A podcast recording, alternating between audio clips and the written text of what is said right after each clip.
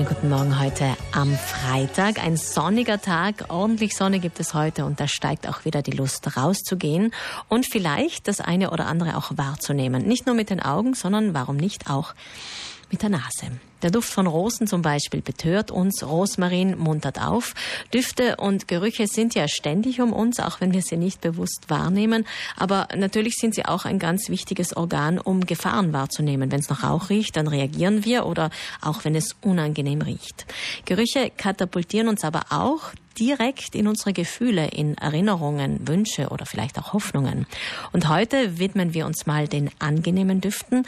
Am Sonntag ist äh, Familiensonntag in den Gärten von Schloss Trautmannsdorf und äh, dort ist das Schwerpunktthema dieses Jahr der Duft. Dazu begrüße ich die Gartenkuratorin und Botanikerin Karin Kompatscher. Guten Morgen. Einen duftenden guten Morgen. Was ist denn eigentlich Ihr Lieblingsduft?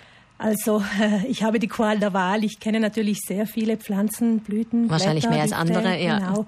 Aber ähm, wenn Sie mich nach dem Lieblingsduft äh, fragen, dann gehört da sicherlich der Nelkenduft dazu. Mhm. Äh, der Duft der Nelken erinnert mich an die Kindheit, äh, unter anderem natürlich an die Gärten, an, Gärt, an die Gärten meiner Großmutter oder aber auch an die Magenzuckerlen zum Beispiel, die man damals auch so bekam als Kind. aber äh, natürlich ähm, liebe ich die Düfte der Rosen, vor allem der englischen Rosen, diese Vielfalt von den ganz schweren äh, englischen Rosendüften bis hin zu den leichten, zittrigen ähm, Düften der Rosen. Und Sie haben ein bisschen Rosmarin auch mitgebracht zum jetzt für mich äh, schnüffeln. Das ist auch sehr nett. Nehmen Sie als Botanikerin Gerüche denn anders wahr als vielleicht einfach nur Hobbygärtner? Also ich denke, meine Nase ist inzwischen einfach geschulter als die Nase ähm, mhm. äh, anderer Leute. Äh, wir sind eigentlich alle mit derselben Ausstattung ähm, geboren, worden. geboren worden. Wir haben alle ungefähr eine eine Riechschleimhaut ist etwa so groß wie eine Euromünze äh, in beiden Seiten der Nase.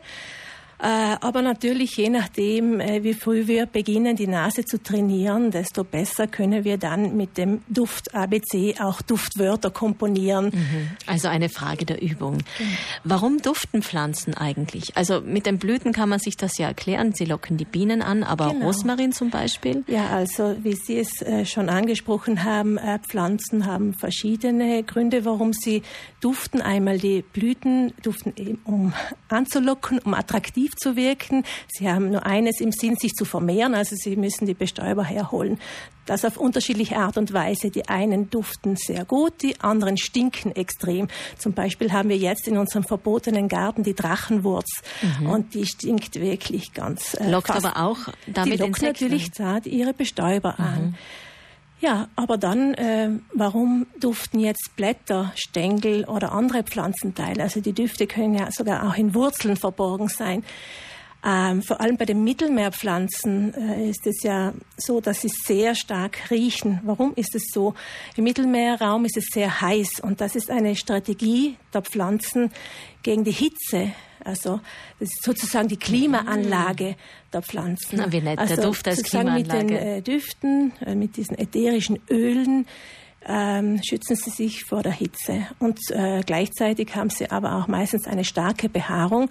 Deswegen sind Mittelmeerpflanzen auch äh, häufig äh, grau. Nehmen wir den Lavendel oder das Heiligenkraut. Ja, und äh, die ätherischen Öle, das wissen wir ja alle, äh, sind sehr hoch konzentriert und deswegen müssen sie die Pflanzen auch in bestimmten Behältern lagern. Das sind so Drüsenköpfchen oder aber in den Zitrusblättern, wenn wir zum Beispiel ein Zitrusblatt in, gegen die Sonne halten, dann sehen wir ganz viele kleine äh, weiße Pünktchen. Das sind einfach eingesenkte Duftbehälter. Eben, die werden gesondert gelagert, damit sie nicht das äh, Gewebe schädigen und die werden dann bei Bedarf einfach freigesetzt. Jetzt sind wir Menschen ja nicht unbedingt die ersten Adressaten der Pflanzen, aber trotzdem wirken die Düfte auch auf uns.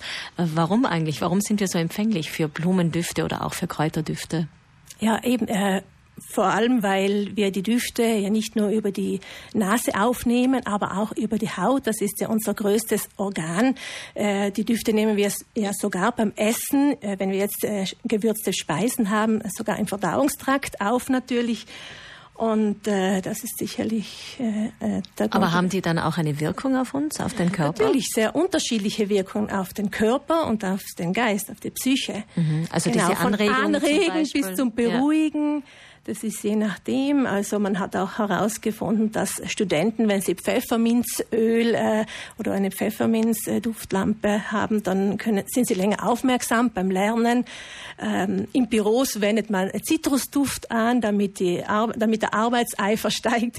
Also, und in Geschäften äh, wendet man auch wieder Orangendüfte an, damit die Leute mehr einkaufen. Interessant.